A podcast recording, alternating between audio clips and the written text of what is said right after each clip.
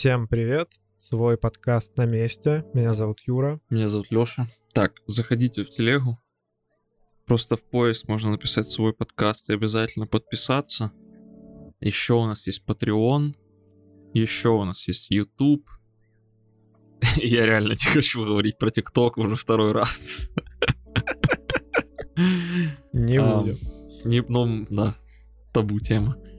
Да. Так вот, ну и мы начинаем. Начнем с хайповых новостей. Недавно Илон Маск у себя в Твиттере поднял тему о том, что Web 3.0 это bullshit. И он прямо так и написал. И вокруг этой темы начинается потихоньку хайп. Все больше нетехнических людей пытаются вникнуть, вникнуть в то, что такое Web 3.0, чтобы быть готовыми на случай, если такое случится. И вот если мы посмотрим в целом на историю веба, то изначально так называемый Web 0.1, он планировался для доступа к контенту, который просто размещали на страничках. Странички были статические, никакой радости, кроме гиперссылок, каких-то там картиночек. И, ну, были в основном информационные ресурсы. Приходили люди, что там какие-то книжки читали, картинки смотрели, включали музыку максимум. Что еще надо? Не, ну мне-то мне-то больше не надо. Мне Stack Overflow наставь, и все хорошо будет в жизни. Вот, но это был Web 0.1. Потом придумали всякие соцсети, прикольные сервисы, и получился так называемый Web 2.0. Когда уже браузеры стали чуть более умные, начали создавать люди динамические сайты, всякие теги, Ajax появился, веб-службы, и на этом фоне выросли соцсети, блоги, вики и генерация контента вообще онлайн. И вот эм, на фоне такого веба 2.0 люди начали думать о том, куда же это все идет. И хотелось бы, чтобы будущее веба было за людьми, которые умеют создавать качественный контент, но люди так не умеют, поэтому создатели интернетов, руководитель Netscape и Tim Berners-Lee, они вообще решили, что надо бы сделать так, чтобы контент создавали машины. И это была первая идея Web 3.0, что мы всю информацию в интернете попробуем разметить определенным образом. И Тим Бернерс-Ли, как создатель в целом веба, он сказал, что давайте сделаем такой семантический веб. Все данные в вебе у нас будут в определенном формате, с определенными тегами. И вот таки, таким образом мы создадим интернет Web 3.0 как большую такую, не знаю, базу данных, да, в которой все стандартизировано, все понятно, как достать типа, машинам. Это вполне была прикольная идея, но как только появился блокчейн, все это стало непопулярно, и все таки о, блокчейн, а давайте построим новый интернет на блокчейне. Это ж круто, типа, блокчейн нас спасет. Такой мессия, вся интернет. Если честно, что то херня, что это какая-то херня. Не, ну знаешь, семантический веб это хотя бы, ну, с точки зрения инженера, там, это прикольно. Потому что интернет, по сути, помойка сейчас. И, не, я с этим согласен. Но знаешь, это вот типичная идея, когда... Как, типичная ситуация, когда какая-то штука развивается естественным образом, контент появляется, по, начинает появляться естественным образом лю- людьми, просто, просто, скажем так, генерируется, да? А потом инженеры вдруг приходят вот и такие, а давайте переделаем все по-правильному. Так, как чтобы оно работало хорошо. Никому нахер это не надо. Ну да, ну да, вот поэтому как бы идея семантического веба, она не продавалась. И поэтому люди, как ты говоришь, естественным образом такие вот заребрендили этот семантический веб то, что а давайте мы не будем просто говорить там о блокчейне, о семантическом вебе, а сделаем это все-таки набором технологий для веба 3.0. Угу. И сейчас тренд вообще Web 3.0 это децентрализованный интернет, с э, вот этими семантическими всякими разметками, с блокчейном, с машинным обучением и IoT. Еще бигдатой, эм, наверное, нейронными сетями, искусственным интеллектом. Конечно. Как, какой еще базворд, наверное, можно сказать. NFT обязательно. Еще с NFT часть метавселенными. А, ну Да, да, окей, да. окей. Мет- метавселенная чуть в сторонке. Это ну, Понял, как бы понял. Ну, не основа, да, знаешь. кон- ну, Это, а вот конечно, да. Как бы Конечно, столпы же наш- Web 3.0 ты, в принципе, назвал. Вот. Короче, взять все базворды, перемешать это просто в каком-то шейкере. И такие веб 3.0. Ну да, ну да. Ну надо же как-то определить вот эту всю помойку, назвать ее каким-то словом. Вот и Ну, вышло. Web словом, 3.0. кроме как залупа, ты хотел сказать? Ну да, залупа это ж, ну, нехорошо, правильно? Ну, это не, Прикинь, если не, бы не 3.0 трендово. просто назывался транслитом залупа.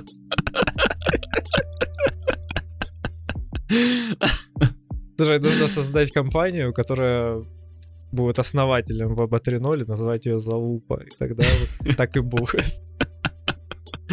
Теперь хочу создать свою компанию, назвать ее залупа. Но это будет наше негласное название Web 3.0.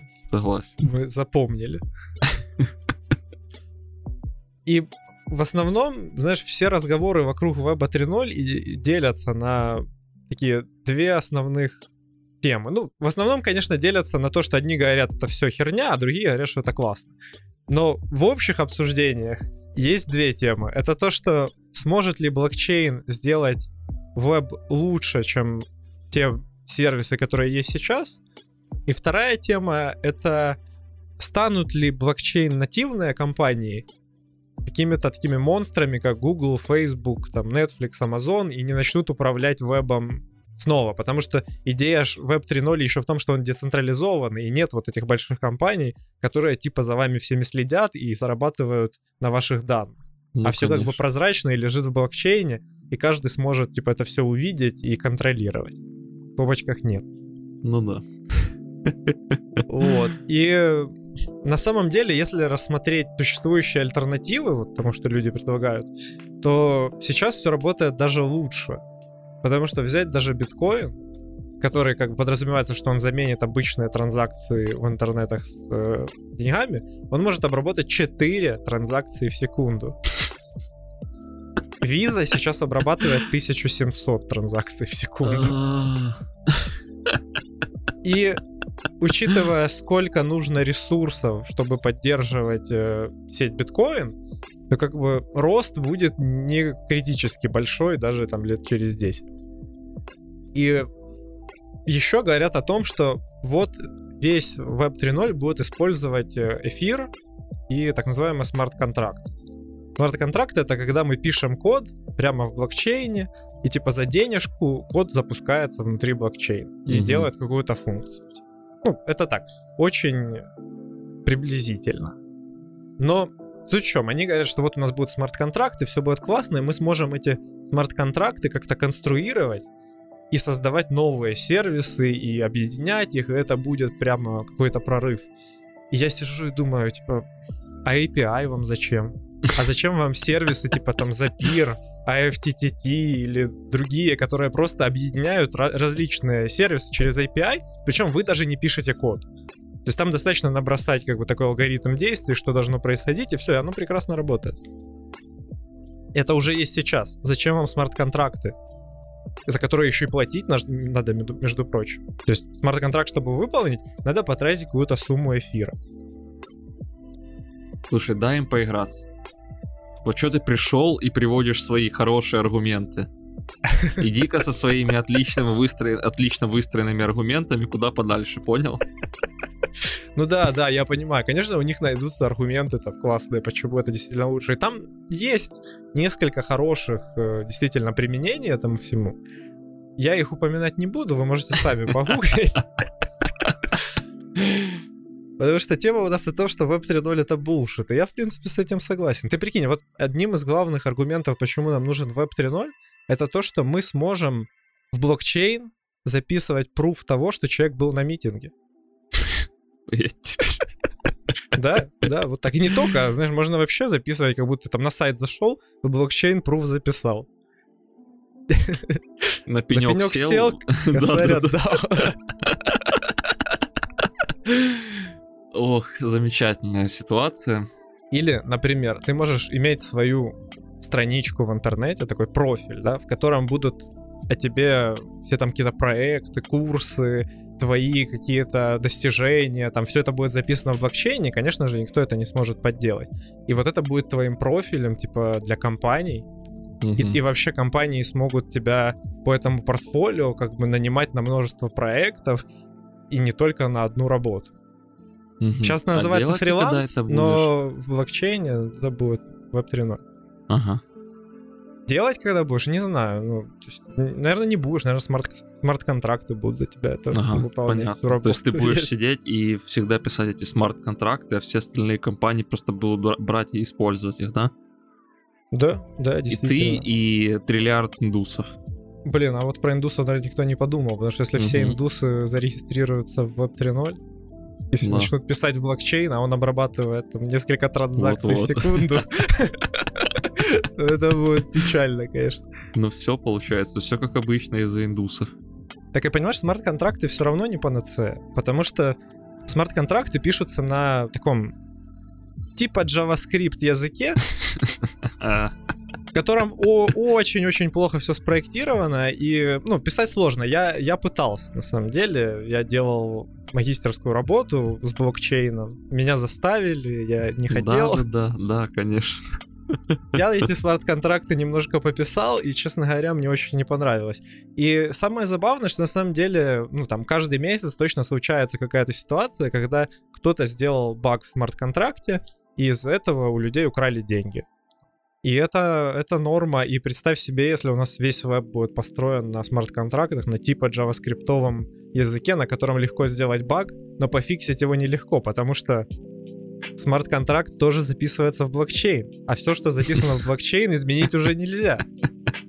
И тебе надо делать новую версию этого контракта, и снова платить деньги за то, чтобы он туда залился, типа, чтобы его, его выполнили. Ну, короче, это такой бред на самом деле, но из-за того, что люди не понимают, как это работает, все хайпят и продвигают эту тему. Ну, конечно. Все же думают, что, типа, транзакции в Web 3.0 будут происходить исключительно в биткоине. И мы больше не будем использовать нормальные деньги. И представь себе, вот мы сейчас берем какого-нибудь самого стандартного криптоэнтузиаста, да, Мгм. из Америки. И вот у него стопудово есть аккаунт на каком-то Coinbase или там Robinhood, любой другой криптобирже, и она централизована.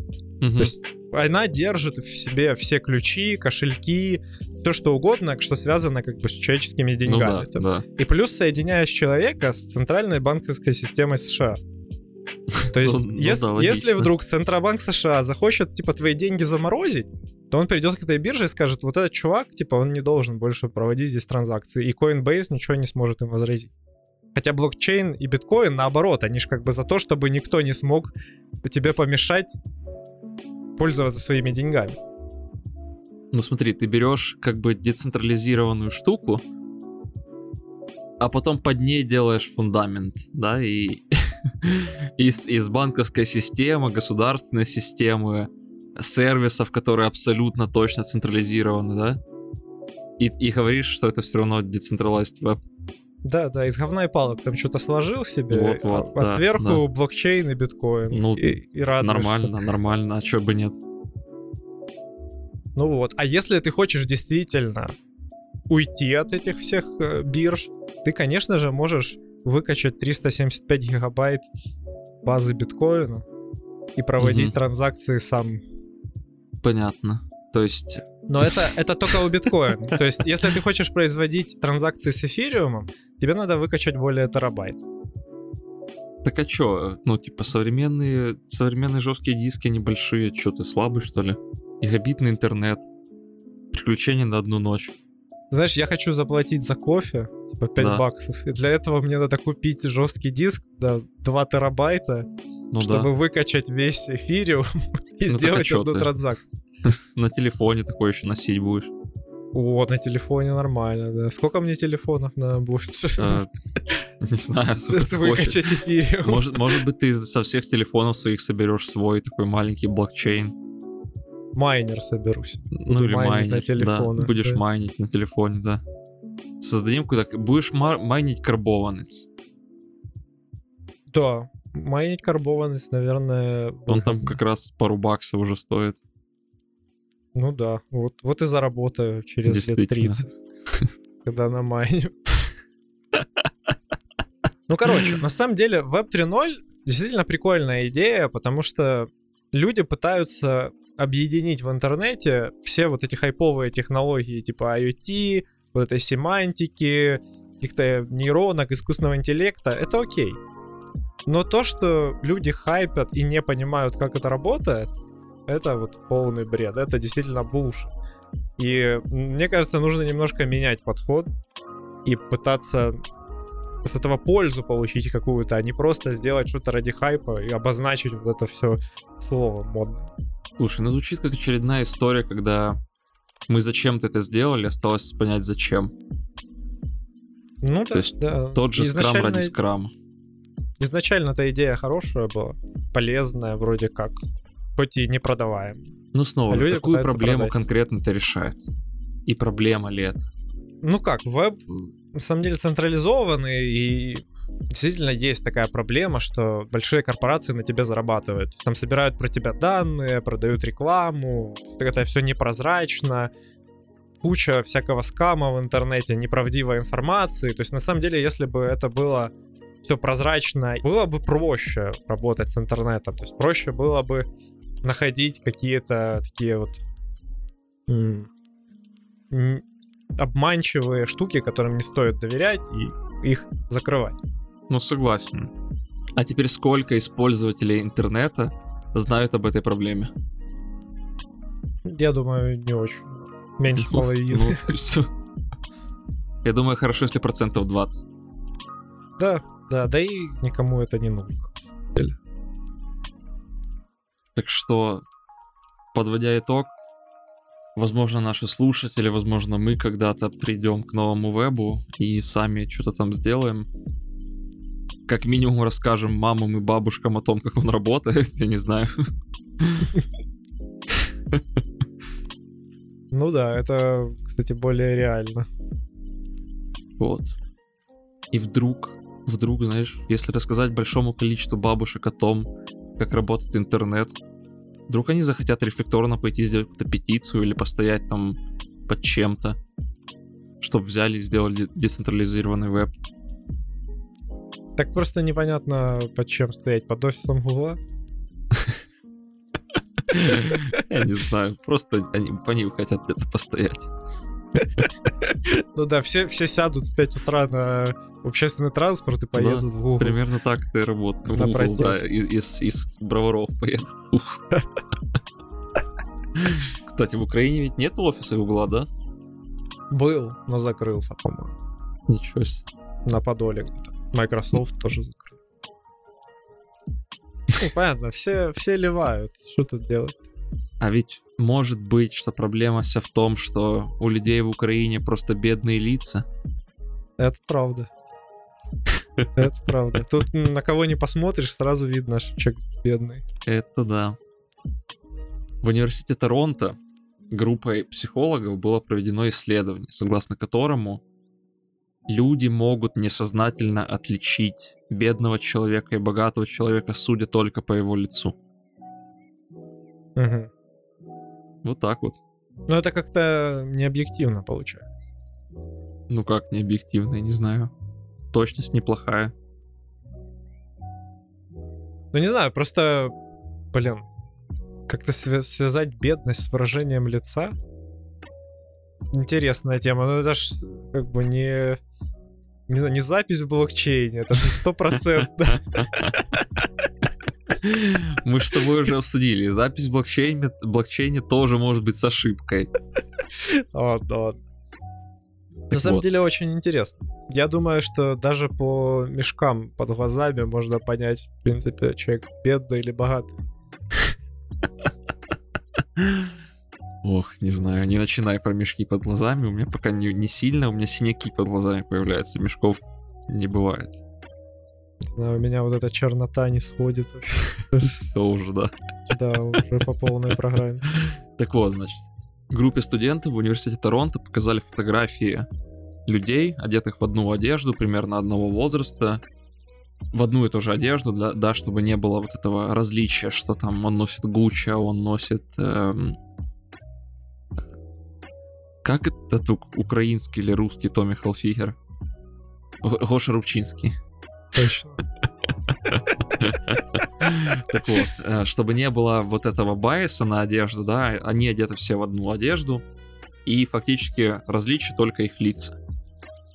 И студенты с неплохой точностью, они, правда, не пишут в исследовании, насколько точно это произошло, но говорят, что им удалось, если я правильно помню, что там типа больше 90% правильных попаданий. Вернее, они сказали лучше, чем рандом.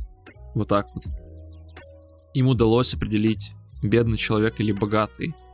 И забегая наперед, по итогам этого исследования сделали такой вывод, что есть примерно 40, есть примерно группа, состоящая примерно из 43 мышц, которая и выдает как раз в человеке бедный он или богатый. И все различия заключаются в том, что богатого человека скорее ассоциируют с хорошим настроением, скорее ассоциируют с неусталым видом лица, скорее ассоциируют с умом, скажем так, и вот с какими-то такими чертами, определяющими статус, да.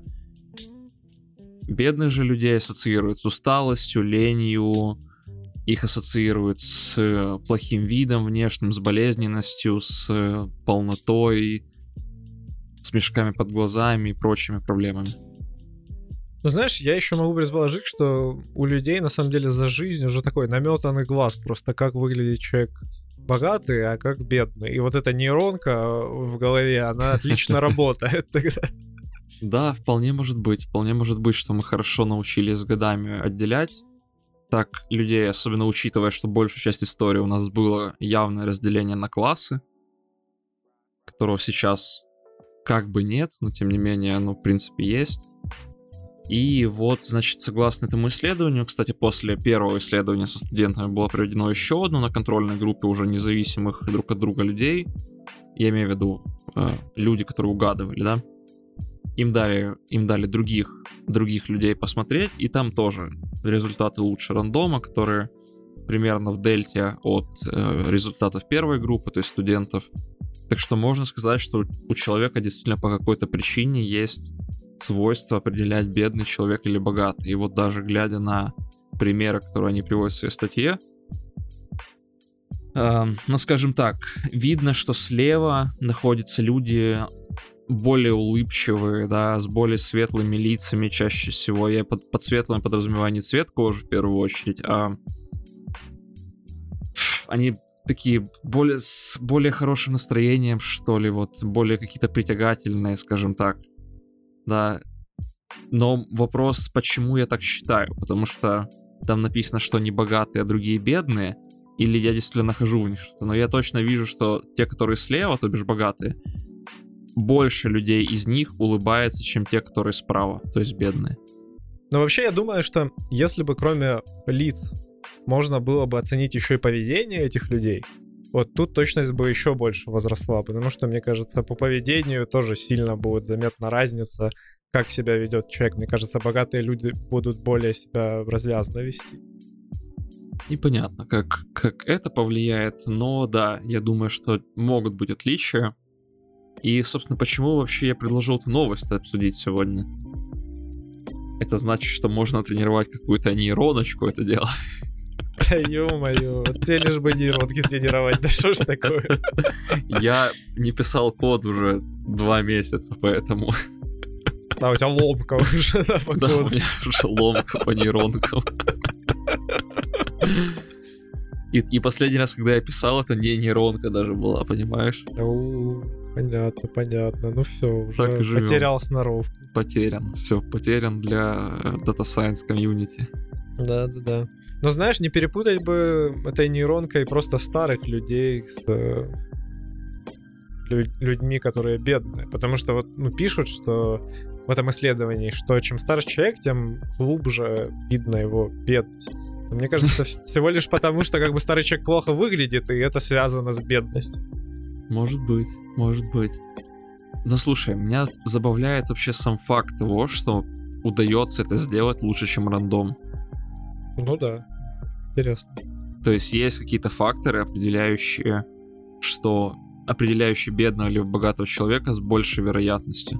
Вот неужели все еще в обществе такое серьезное развитие, раз, различие, что одни люди даже внешне отличаются от других. Нет, ну понятно, знаешь, когда ты видишь какого-то какого- какого-то типа, у которого челка, вот это вот, знаешь, он лысый, но у него вот челочка. И он говорит так, как будто он только что вылез из какой-то пещеры, то, ну, по- хочешь не хочешь, ты начинаешь делать какие-то предположения о нем. Скорее всего, о его образовании. Если о его образовании, то значит о его достатке, наверное. Ну да, скорее всего, так и есть. Да и просто люди, которые побогаче, они могут позволить себе какие-то процедуры омоложения, так сказать, и они всегда выглядят на лице хорошо. Пойти там же надо всегда в салончик, что-то намазаться каким-то кремом, в барбершоп сходить. Обычный человек себе не может такое позволить. Куда? На зарплату инженера, на эти 100 рублей несчастных в барбершоп. Ну да. Ты когда-то ходил в барбершоп? Не, не ходил я ж там. Не фронтенщик. Согласен, согласен. Для, для меня стало недавно открытием, что фронтенщики сейчас просят по 9-10 тысяч долларов. Ну, не все топовые, да, да, скорее всего. Зарплаты сильно выросли. Сейчас сеньор фронтенщик от 6 тысяч. Да пошли вы нахер, где вы такие зарплаты видели? Ты, блядь, фронтенщик. На фронт его надо послать за такими деньгами, не на Как, как у нас на работе говорят, фронтовик. Ну вот. Вот его надо фронтовиком сделать натурально. А, Хорошо, но возвращаясь к теме. Интересные различия. Я думаю, что действительно можно попытаться что-то обучить на этом, на этом датасете или там на подобных задачах. У меня давно была идея обучить какую-то нейроночку на типа геев и не геев или что-то в этом духе. А зачем? Ну, просто. Просто это ты... Дискриминант, получается. Дискриминант. Короче, нет, эта идея пошла на самом деле из того, что мы с Димой что-то обсуждали. И тоже была какая-то история, что, мол, что, мол, вот, типа, геи парни, они как-то как по-другому выглядят чаще всего, там, что вот там узкая челюсть или что в этом духе, да, там какие-то странные очень там фичи были, то ли в это исследование было, то ли типа того. И я тогда еще подумал, что можно пытаться это сделать, но тупо, тупо забил. И, по-моему, не нашел датасет даже, поэтому давайте, ребят, э, попробуй, попробуйте в свободное время обучить такую нейроночку, бросьте нам. Мы проверим, кто из нас гей. Или кто из нас бедный и богатый. Я, я думаю, точность будет как у рандома, потому что вряд ли это можно так определить по лицу. Слушай, ну не знаю, не знаю. Вон, вот какой, какой забавный пример говорит вот человек в этой статье, что у людей, судя по всему, есть вот этот социальный радар, такая группа нейронов, отвечающая за распознавание выражения лица у бедных и богатых, и, видимо, поэтому продавщицы бутиков так смотрят на зашедших случайно покупателей. Ну да, так и есть. Заходишь купить какие-нибудь э, носки, кроссовки, Баленсиага, а на тебя смотрят, блин, как на говно. Типа, в смысле? Откуда у тебя такие деньги? Слушай, если я когда-то буду заходить в бутик, чтобы купить носки Баленсиага, я сам на себя буду смотреть как на говно. Ну ладно, ты можешь всегда пойти на, на Петровке купить и точно такие же Баленсиага за Согласен. 500 согласен. гривен. Не, я И ни никто на не что не увидит променяю житомирские носки. Понял тебя. Ну да, да, это классика. Согласен. Можно купить сразу тысячу пар, они все одинаковые, Именно. бросать каждый день. Поэтому- Поэтому оставайтесь собой, не пытайтесь выглядеть как кто-то другой, как бедный или богатый, не надевайте дорогие вещи, потому что все равно не сделает вас, судя по этому исследованию, все равно не сделает вас, вас хоть сколько-то более богатым или привлекательным в лицах других людей. А вот что сделает вас действительно богатым, так это участок метавселенной. О, да. Вы можете за неплохую сумму приобрести участок и еще и на этом заработать. Я считаю, МММ отдыхает. Юр, давай. Мы ж, мы ж уже это обсуждали, да? Купить для своего подкаста там участочек, да? Да, да, мы только обсудили, и вот через неделю, вам, пожалуйста, уже люди наскупали участков на 100 миллионов. Так И вы куда- еще куда не донатить? верите, что наш подкаст генерирует идеи отличные. Куда донатить? Скажите мне. Я Донатить надо в The Sandbox, Decentraland, CryptoVoxels и Somnium Space. Вот это все новые метавселенные, и теперь участки в этих вселенных продаются как NFT. Мгм. Можно в виртуальном мире купить себе кусочек земли там или какой-то какой-то бизнес небольшой. Там. Можно купить целую улицу и все, и жить на эти деньги, которые ты потом как бы получишь, э, потому что будут расти типа цены на эту недвижимость. Если Мгм. так это можно назвать, потому что это же какая-то метавселенная, это херня полная. Ну, собственно, ваши NFT будут расти в цене, кто-то может что-то перекупать и на этом зарабатывать. По сути, такая виртуальная биржа. Впрочем, это ничем не отличается от того, если бы вы там построили дом в Майнкрафте и продали бы. Вот это реально то же самое. В чем проблема, я не знаю. Это, это полная хрень, по-моему. Короче, я вот буквально недавно узнал, что одна из первых таких метавселенных, Decentraland, она появилась в 15 году. В 15 я, до не- я месяц назад впервые услышал про метавселенную. Да, блин, просто это все было очень давно. Помнишь, был VR-чат? Да. Он и сейчас есть, в общем. Ну да. Это же тоже это как бы маленький филиал метавселенной. Все Ну, там собрались в согласен, какой-то да. комнате, разговаривают. Вот тебе уже метавселенная. Еще так же это, только тут больше масштаб. Мгм. Так вот, значит, в этой метавселенной Decentraland первые участки продавались по 20 баксов. Офигенно. Сейчас, видимо, дело обстоит немножко по-другому. Да, сейчас все очень выросло в цене в связи с тем, что появились NFT. Теперь все это можно продавать как NFT. Из-за того, что NFT сильно хайпят, то это все растет в цене, но вопрос, насколько долго это продлится. То есть это будет как биткоин, типа жить вечно в умах этих криптомиллионеров, Полоумных, Которых- хотел сказать. да, да, у которых по 20 баксов в биткоине. Это инвесторы. Или же это все через какое-то время вскроется. Какая-то пирамида. Потому что, ну, я уверен, эти чуваки из Decentraland или из Sandbox просто наберут достаточно много денег, выведут какие-то офшоры и все. И идите в ваш этот мета-фейсбук и там зарабатывайте новые деньги, тратьте. Пусть Цукерберг с этим разбирается. Слушай, так что получается, может быть, надо... Кстати, а Facebook что, переименовывается в мету? Так уже переименовался. Уже прям типа полностью? Ты пропустил эту новость, мы с тобой обсуждали пару эпизодов назад. Я Забыл? что-то я что-то не понял, видимо, просто. То есть... Не-не, весь Facebook бренд, то есть группа компаний, холдинг переименовался в мета. И они Мгм. теперь вот как бы планируют двигаться в сторону метавселенной. Ну, потому что у Цукербургера еще это самое голова Таб- бобо, у таблетки него- забыл. Да. Не, я здесь серьезно говорю, у у него просто мегаломания, он хочет стать властелином вселенной. Только раз э, настоящую вселенную он не может покорить, так он создает свою мета-вселенную, где он там будет каким-то безногим аватаром, потому что, конечно же, технологии у нас еще не дошли до того, чтобы ноги показывать в играх. Поэтому вот он будет там всем заправлять. Непонятно, что это будет, но, судя по всему, метавселенная становится таким э, ин- ин- индустри стандартом в криптопространстве. То есть теперь все начнут туда вкладываться вместо NFT. Слушай, так может пора вкладываться в метавселенные? Ну да-да, будет как с биткоином. Сначала там один биткоин стоил 3 цента, а потом стал 60 тысяч баксов. Слушай, Так я если- помню, как только появился биткоин, и ты мне предлагал его помайнить. Я даже майнил у себя на компе на старом. Но, Ну типа, я вот. намайнил там что-то одну миллионную, и как бы все. На самом деле можно было бы просто пойти на форум и попросить, и чуваки бы отсыпали нормально биткоин. Да-да. Ну ладно, возвращаясь к метавселенным. Да, возможно, возможно, без шуток, это неплохая точка для того, чтобы войти во всю эту NFT и крипто-залупу. Ам, таким вот интересным образом, особенно учитывая, что никто не знает, куда это может вылиться. Потенциально это ведь разговоры идут про то, что целое VR-пространство с э, едва ли не отдельным миром а первому игроку приготовиться, поэтому, ребят, не знаю, не знаю.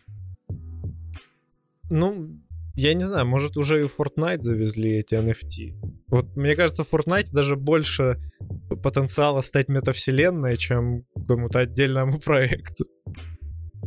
Черт знает, если честно. Ну, то есть, не знаю, тема выглядит интересной, и она, если честно, даже потенциально выглядит достаточно пугающей.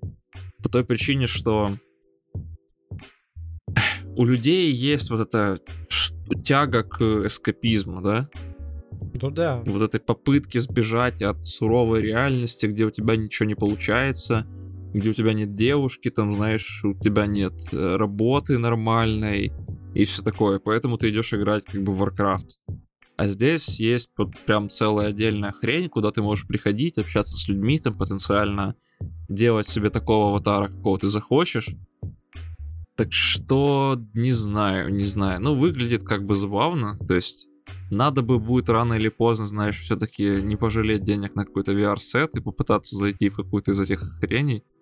Ну, тупо в Зайти посмотреть, да, прикольно. Просто, я не знаю, я не вижу прям большого будущего инвестиций в это. То есть, ну, представь себе, какой-то сидит, я не знаю, крутой инвестор, такой матерый дядька, который там миллионы зарабатывает на инвестициях. И он такой сидит и думает, вот, куплю-ка я сейчас виртуальную землю в этой вашей метавселенной и продам ее через полгода там на 50 тысяч больше. Ну, что-то это как-то все подозрительно. Слушай, а тебе не подозрительно, что какой-то чел из Пакистана, какой-то малолетка, рисует китов с разными шапочками, и заработал он сколько там было? 400 миллионов? 400 тысяч? Ну да, но скажи мне, типа, серьезные инвесторы этим занимаются? Чувак, Я сер- думаю, серьезные нет. инвесторы просто заинтересованы в том, чтобы поднять денег. Какая разница на чем? Не, ну ладно, да. Он бы мог, как бы он бы в наркоту вкладывал, по-моему. Ну, резонно, резонно. Ну, посмотрим, насколько долго это все. И выстрелят ли эти метавселенные. Это ну, что, правда. Игра игрой какая-то. Ой, не знаю, честно сказать. С... Много аспектов у всего этого. NFT достаточно новая штука, которую, знаешь, все еще пытаются доить, потому что с скриптой немножко подуспокоились, по-моему. Да, то есть там в биток уже тяжело войти, он уже не так сильно скачет, там и вот это все дело. Не так сильно скачет, обвалился опять, по-моему, на прошлой Ну да, он там что-то полтос уже стоит. Но я имею в виду... Есть ощущение, что он уже не будет так прям сильно расти, я, конечно, mm-hmm. ни хрена в этом не понимаю, но типа 50 тысяч, наверное, там или 60, сколько он был максимально. Уже, наверное, как бы достаточно. Ну Хотя... да, не 500 тысяч, как прогнозировал Джон Макафи. Жаль, ну он, вот. конечно, умер. Мы ожидали, когда он съест свою шляпу. Ну вот. Эм, теперь есть эта история с NFT, и у меня несколько знакомых уже там на этом что-то пытаются зарабатывать, и вроде как плюс-минус успешно. Mm. Одним словом, я не знаю. Есть ощущение, что это просто хайп-поезд, на который если вовремя запрыгнуть, то можно там что-то заработать, а потом надо вовремя слезть с него. Ну да, да, это классика. Поэтому мы что сделаем? Мы вбросим наши деньги в супер эп. Да, вот это, кстати, может выгореть. Это действительно полезно, я считаю.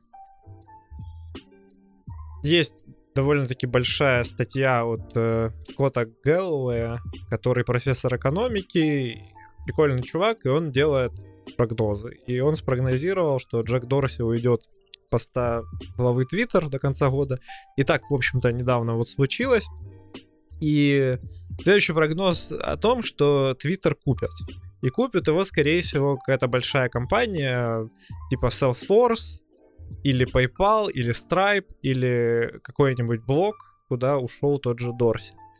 И суть в чем? Его прогноз даже не столько в том, что Twitter купят, а в том, что когда его купят, то это Twitter превратится в супер приложение. А супер приложение это такое приложение, которое объединяет в себе чат, платежи и какие-нибудь сторонние сервисы. Я думаю, все знают WeChat, Китае, который работает, который уже давно не чат, а на самом деле операционная система, потому что там есть все. Кроме чата, там можно оплачивать покупки, можно играть в игры, можно, по-моему, брак зарегистрировать, разорвать. Можно участвовать в этом социальном рейтинге. Ну, короче, там есть все, действительно. И китайцу обычному не нужно ничего, кроме Вичата. Он один раз ставит приложение, у него есть все, что есть в Китае, в принципе, в одном приложении. И, скорее всего, Twitter в будущем будет превращен тоже в такое супер приложение. Но это при условии, что какая-нибудь компания, которая занимается финансовыми операциями, его купит. То есть даже если будет какой-то PayPal или блок, то они внедрят внутрь Твиттера свой э, платежный сервис. И тогда вот можно будет использовать Твиттер для того, чтобы совершать, например, какие-то покупки. Можно будет сидеть в интернет-магазине прямо из Твиттера. У меня в первую очередь вопрос. И у меня есть впечатление, что Твиттер умирает потихоньку. Ну как, на самом деле просто аудитория Твиттера чуть старше, чем ты и я. Угу. И в целом она типа такая более серьезная. То есть люди, которые там бизнесом занимаются, они сидят в Твиттере, и они такие, типа, там, все крутые, обсуждают новости, не смешные, а типа, про бизнес. Понятно, ну может быть. Um, и вот, собственно, мой вопрос в чем, что если это не так популярно среди простой аудитории, скажем так, да, то какой резон вообще ставить себе какое-то приложение, пусть оно будет иметь там какую-то платежку? Да, тебе, то есть оригинальный посыл Твиттера был в том, чтобы вот писать вот эти маленькие твиты, да, свои мысли. Сейчас, по-моему, это не так уже актуально, не так популярно среди и молодежи, и кого угодно другого. И вот с чего бы вдруг я должен был бы в него вкатиться, появится там платежный сервис, не появится, чё вдруг я вообще-то должен туда идти?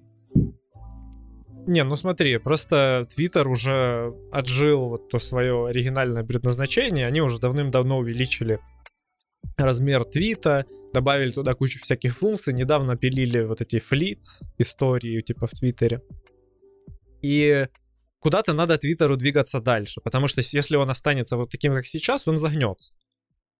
И туда люди это как бы новые не идут. Там есть какая-то своя аудитория, она держится там и все нормально, но э, если туда начать добавлять какой-то полезный функционал, которым люди могут пользоваться, то это начнет становиться популярным, потому что, ну, действительно было бы удобнее, если бы у тебя там все платежные сервисы, все какие-то развлекательные сервисы интернет-магазины были в одном приложении. Тебе не надо было бы ставить миллиард различных приложений на телефон и их использовать. Все это было бы нативно там в одном приложении. Это было бы прикольно. И я думаю, люди стали бы этим пользоваться. Возможно, не, не столько прям, сколько в Китае, но это интересная идея. И это просто хорошо выстреливает, потому что в Индии тоже есть э, такое приложение, э, по-моему, PayTM, которое вообще изначально было для того, чтобы покупать э, минуты на мобильный телефон. И оно тоже стало супер приложением. В Индонезии какой-то Gojek, который да.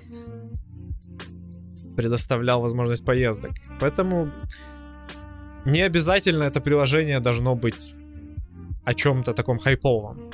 Просто когда люди начинают добавлять туда множество различных функций, оно становится более полезным, популярным. Ну, может быть, да. И на самом деле я так понимаю, что зарождается новый тренд на эти супер apps, что, знаешь, для меня основным показателем это является то, что увеличивается с каждым годом буквально количество сервисов, которые тебе нужны для того, тебе нужны для того, чтобы для того, чтобы, знаешь, следить за всей медиакультурой, а следить за ней, ну, тебе своего рода приходится, или ты хочешь, да, как бы там ни было. Вот, например, ты хочешь смотреть сериалы, у тебя есть Netflix, да? Но на Netflix не все сериалы. Тебе нужны там какие-то сериалы с Амазона, то есть тебе нужен Amazon Prime, или как он называется сейчас.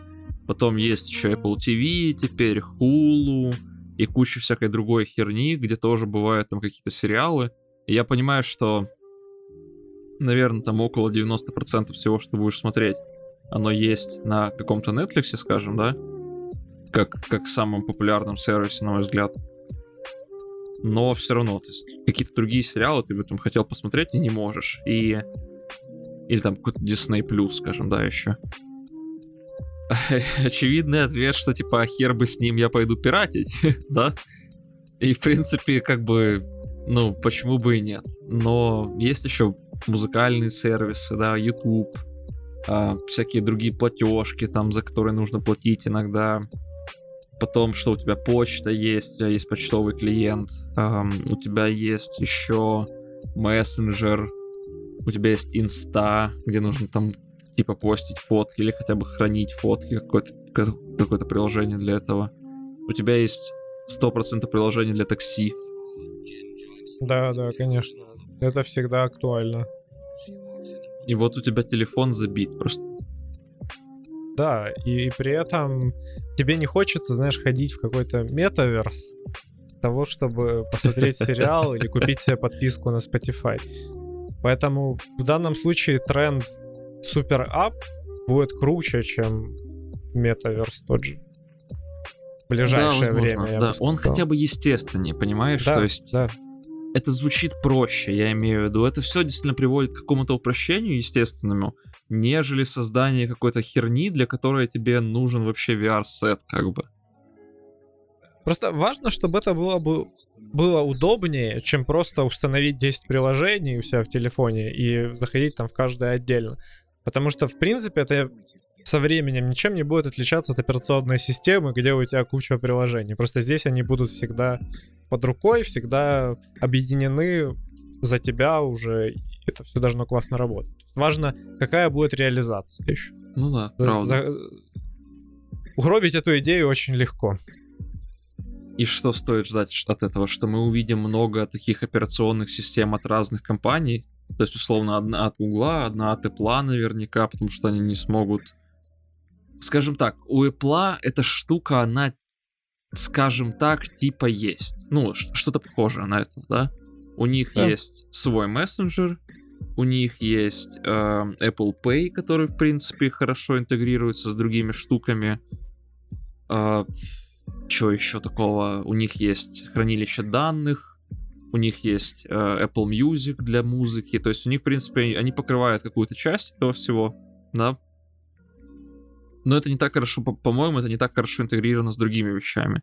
А мы бы все-таки хотели там какие-то вещи типа типа такси, например, да, там всяких других платежек эм, нормальных, я имею в виду, то есть какого-то финального сервиса, нормальный мессенджер, и я, например, пользователь андроида, хотел бы тоже иметь такую штуку в одном. Но, понятное дело, в андроиде никто этого делать не будет. Ну, И... Google? Да, что Google? Google там пилит свою функцию. Там вряд ли что-то будет такое. Но я имею в виду, что если этот тренд на супер apps он будет продолжаться, то потенциально какой-то Google должен на него залезть. Ну, то есть им не слишком тяжело это будет сделать. Есть Google Pay, есть Google Music, а, не знаю, что они может, могут сделать какую-то интеграцию там с каким-то Uber, типа того, и, и реализовать эту херню всю, да? Ну да, у Гугла тоже есть, конечно, такой фундамент для этого. У них же своя экосистема приложений, и в принципе, если туда интегрировать еще под под нужды пользователей чуть больше всяких сервисов. Не обязательно именно гугловые, потому что у да. них же своя экосистема гугловых приложений, а вот если туда начать интегрировать какие-то внешние, то да, наверное, это было бы как суперап. Да, ну и с этими гигантами просто нельзя не считаться. Там Google, Amazon, я не знаю, кто еще там, Apple, да, вот. Ну да. Фанг, который сейчас, да. как там стал? Аниме? Окей. Я, я реально забыл, но посмотрим. Хорошо. Одним словом, сейчас, судя по всему, есть два новых зарождающихся тренда. Так что залазьте на них, пишите нам, как вы на них залезли, сколько денег подняли. А мы чё? А мы ничего. Да, а мы, мы купим себе участок делаем. в метавселенной. Можно не в метавселенной? Под Киевом. Киев. Можем, Какая можем... там страна сделала посольство в метавселенной? Вот там.